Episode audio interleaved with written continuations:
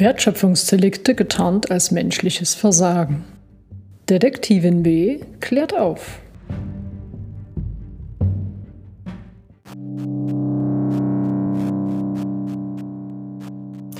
Danke fürs Dabeisein bei den Ermittlungen.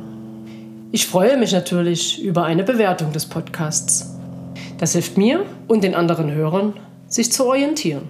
Und ganz nebenbei erwähnt, die Algorithmen finden dies auch ziemlich hilfreich. Und jetzt wünsche ich spannenden Hörgenuss. Dritter Fall. Dem Oxymoron Innovationsmanagement auf der Spur. Oder Leistungsfähigkeit entsteht nicht ohne Marktdruck.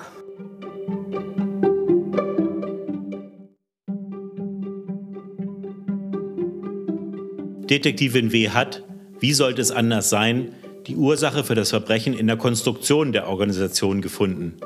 Es ist immer wieder verblüffend, wie einfach es erscheint, wenn man sich das Umfeld des Verbrechens durch die Luhmannsche Brille anschaut. Nachdem sie diverse Einzelgespräche geführt hat und ihre Beobachtungen machen konnte, wertet sie nun wieder mit allen vier Personen des Führungsteams ihre Ermittlungen aus.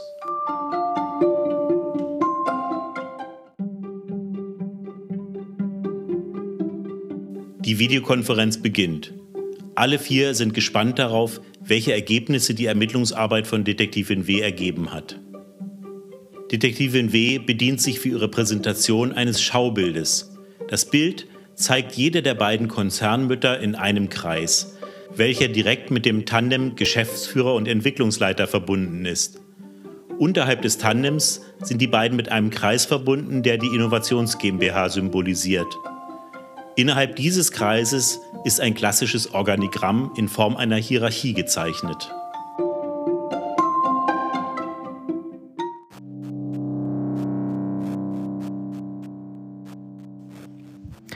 Anmerkung der Redaktion. Das beschriebene Bild ist in den Shownotes als reales Bild verlinkt und kann dort eingesehen werden. Hallo in die Runde. Nochmal danke für die Möglichkeit, in eure Arbeit so tiefe Einblicke zu bekommen und mit so vielen Menschen sprechen zu können. Das war super interessant und auch sehr aufschlussreich. Gleich von weg. Das, was ihr als Unternehmen tut, ist wichtig und hat Wert. Die fachliche Kompetenz in den Teams wirkt sehr gut ausgeprägt. Man weiß, was man kann und darüber spricht man auch gern. Die Begeisterung fürs Tun ist zu spüren. Nebenbei bemerkt, eine sehr gute Basis für Innovationen. Das Wertschöpfungsverbrechen, welches ihr entdeckt hattet, war fehlende Leistungsfähigkeit in Bezug auf Innovation und die Gestaltung eines zukunftsfähigen Unternehmens. Richtig? Alle vier klicken den Daumen hoch im Chat. Ihr alle vier hattet die Befürchtung, wenn wir nichts tun, dann wird es das Unternehmen nicht mehr lange geben. Wenn man sich nicht bewegt und die Mutterkonzerne wirklich begeistert, dann werden sie einfach irgendwann den Geldhahn zudrehen. Wieder zeigt der Chat vier Daumen hoch. Jede Tat hat einen Täter. Jeder Täter hat ein Motiv und eine Tatwaffe. Also in unserem Fall habe ich gleich zwei Tatwaffen gefunden. Die erste Vermutung, die in unserem ersten Gespräch schon im Raum stand, war, der Täter ist die Kultur, beziehungsweise die handelnden Kollegen oder eben die zu wenig handelnden Mitarbeiter. Da die Kultur immer nur Ausdruck herrschender Verhältnisse ist, habe ich diese als Täter ausgeschlossen. Natürlich habe ich die Kultur trotzdem beobachtet und Rückschlüsse für meine Hypothesen gezogen. Da die Menschen im Unternehmen sich im Kontext verhalten, habe ich diese ebenso als Täter ausgeschlossen. Das Verhalten und die Äußerungen, die durch unsere Zusammenarbeit beobachtbar waren, haben meine Ermittlungsarbeit natürlich erst möglich gemacht. Das von euch zu Beginn beschriebene, offene, fast schon familiäre Miteinander hat sich bestätigt. Man fühlt sich wohl, ist stolz, für das Unternehmen zu arbeiten und froh, mehr Freiheiten als die Kollegen bei den Konzernmüttern zu haben. Detektivin W teilt ihren Bildschirm, um in die Präsentation einzusteigen. In den meisten Fällen sind die Täter für solche oder ähnliche Verbrechen in den Strukturen des Umfelds zu finden. Unser Täter ist die Konstruktion der Organisation innerhalb und außerhalb des Unternehmens. Schauen wir als erstes auf das Außen. Ihr seht im Schaubild, dass die Innovations GmbH keine Berührung mit dem Markt hat. Der Markt wird durch die Auftraggeber der Entwicklungsprojekte repräsentiert, welche die Mutterkonzerne sind. Zusätzlich gibt es noch eine Pufferschicht, die durch das Tandem aus Entwicklungsleiter und Geschäftsführer versorgt wird. Der Geschäftsführer wird ungeduldig und spricht dazwischen. Moment, Moment. Was ist denn das Motiv dieser Struktur? Danke für die gute Frage. Das Motiv ist Kontrolle bzw. Steuerungsillusion.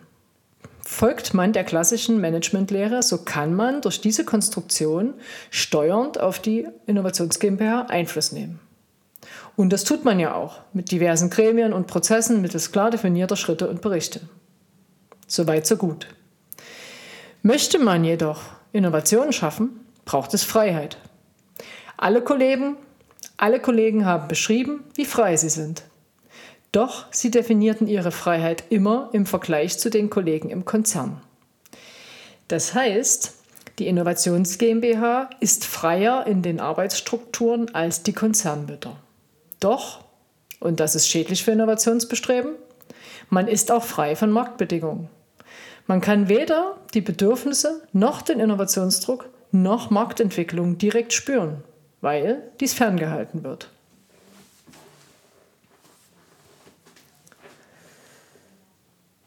Soweit, so gut.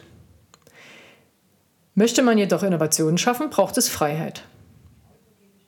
Alle Kollegen haben beschrieben, wie frei sie sind.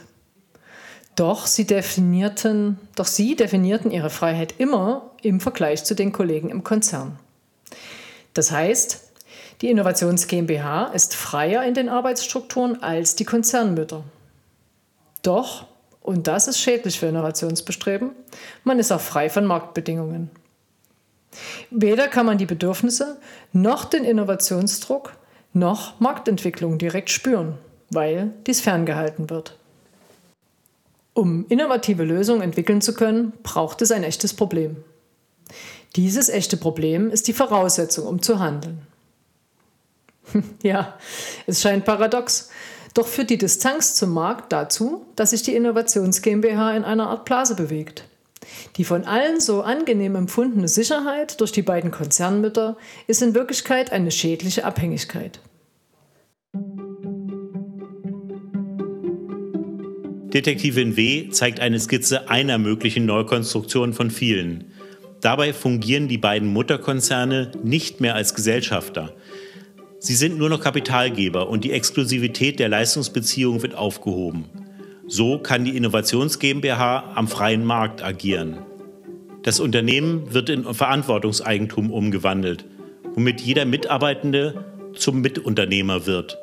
Dies ist die höchste Form von Kopplung an den Markt, die Marktbedingungen und die gemeinsamen Erfolge. Ich weiß, das ist ein riesiger Kontrast zu dem, was ihr heute lebt. Und es soll auf keinen Fall eine Empfehlung für euch sein, dies umzusetzen. Ich möchte euch lediglich die Wirkmechanismen von der bewussten Gestaltung solcher formalen Strukturen verdeutlichen. Diese Struktur hier macht aus der Freiheitsillusion eine echte Freiheit, indem die dazugehörige Verantwortung direkt mitgeliefert wird. Weil man nah am Markt ist und direkt die Auswirkungen der eigenen Arbeit spürt, wird die Notwendigkeit, an der eigenen Leistungsfähigkeit zu arbeiten, erzeugt. Ob das für Entwicklungsprojekte eine passende Struktur wäre, hm, das möchte ich bezweifeln. Doch für die Innovationsbestrebungen könnte dies ein Katalysator sein. Klar, man braucht natürlich ein tragfähiges Geschäftsmodell, um im Markt antreten zu können. In den Gesichtern des Geschäftsführers und des Entwicklungsleiters ist Unverständnis erkennbar. So richtig verstehe ich noch nicht, was wir jetzt eigentlich tun sollen. Aber sag mal, Du hast doch eine zweite Tatwaffe erwähnt.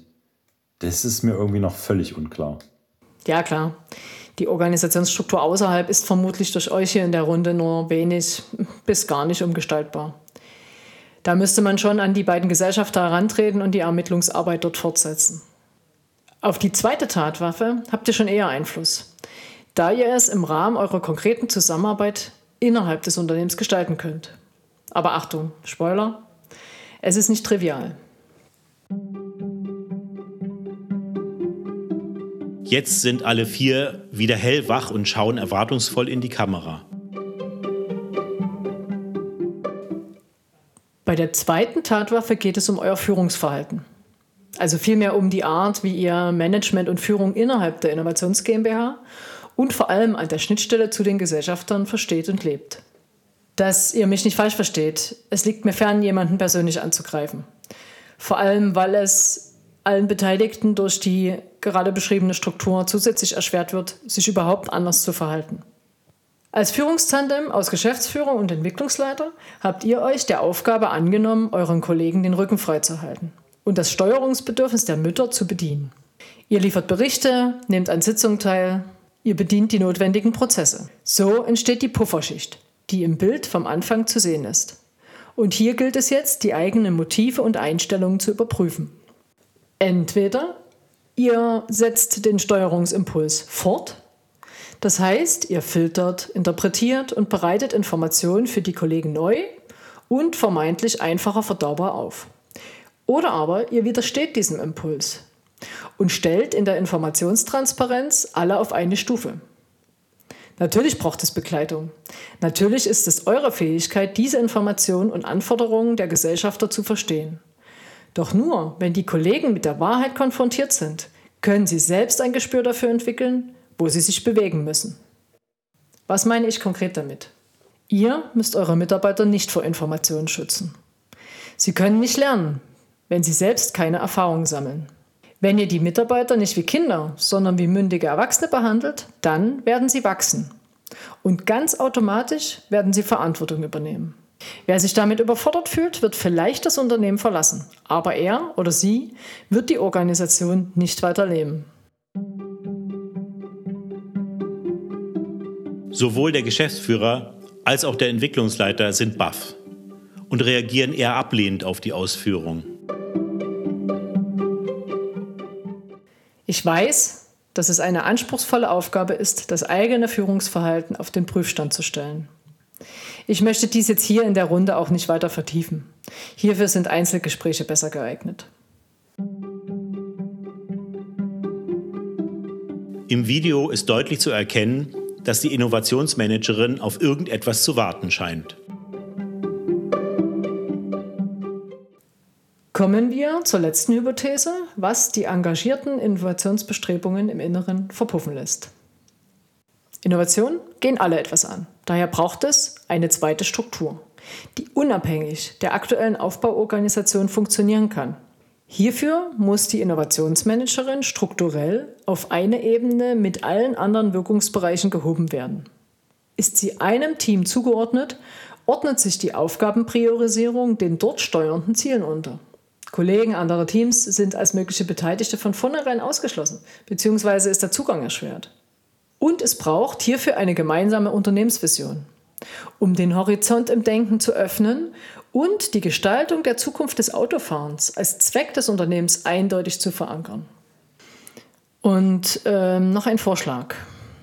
Um euch selbst zu ermöglichen, außerhalb dieser wirkenden Kräfte eurer aktuellen Struktur mal eine andere Arbeitsweise auszuprobieren, braucht ihr ein Projekt mit ganz eigenen Regeln.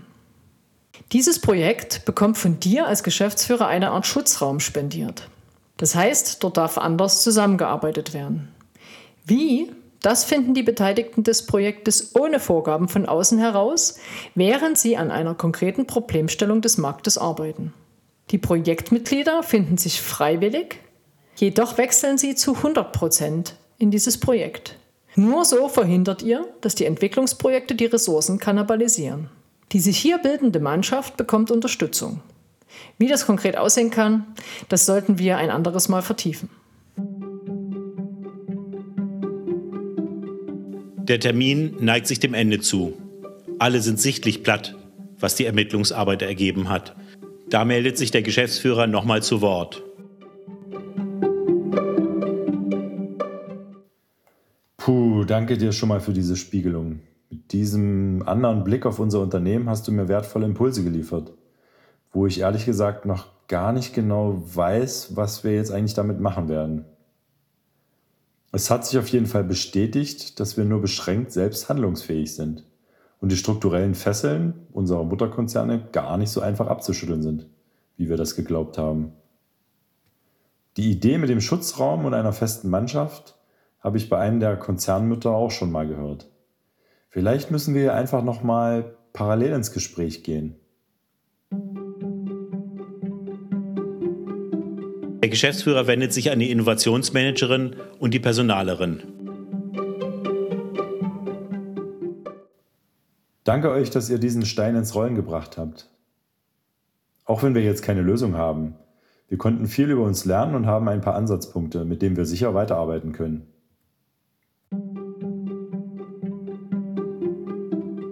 Dann wendet er sich an den Entwicklungsleiter.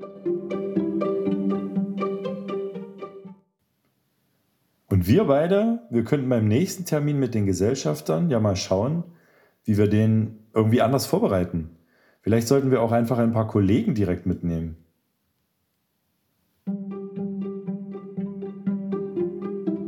Alle verabschieden sich voneinander und die Detektivin beendet die Konferenz.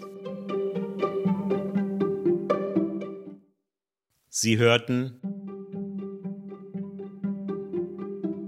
Dritter Fall. Dem Oxymoron Innovationsmanagement auf der Spur. Oder Leistungsfähigkeit entsteht nicht ohne Marktdruck.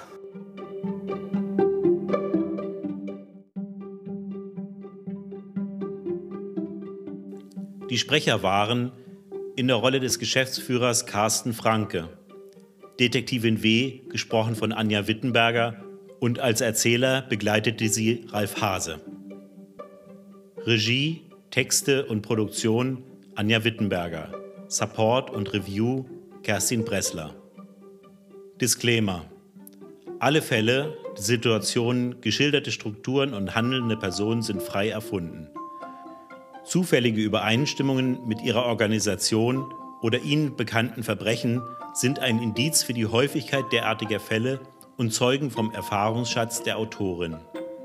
Wenn Sie mehr über Wertschöpfungsdelikte getarnt als menschliches Versagen erfahren möchten, schreiben Sie gern an awittenberger.detektivinw.de und folgen Sie auf LinkedIn dem Unternehmen Detektivin für wirksame Arbeit.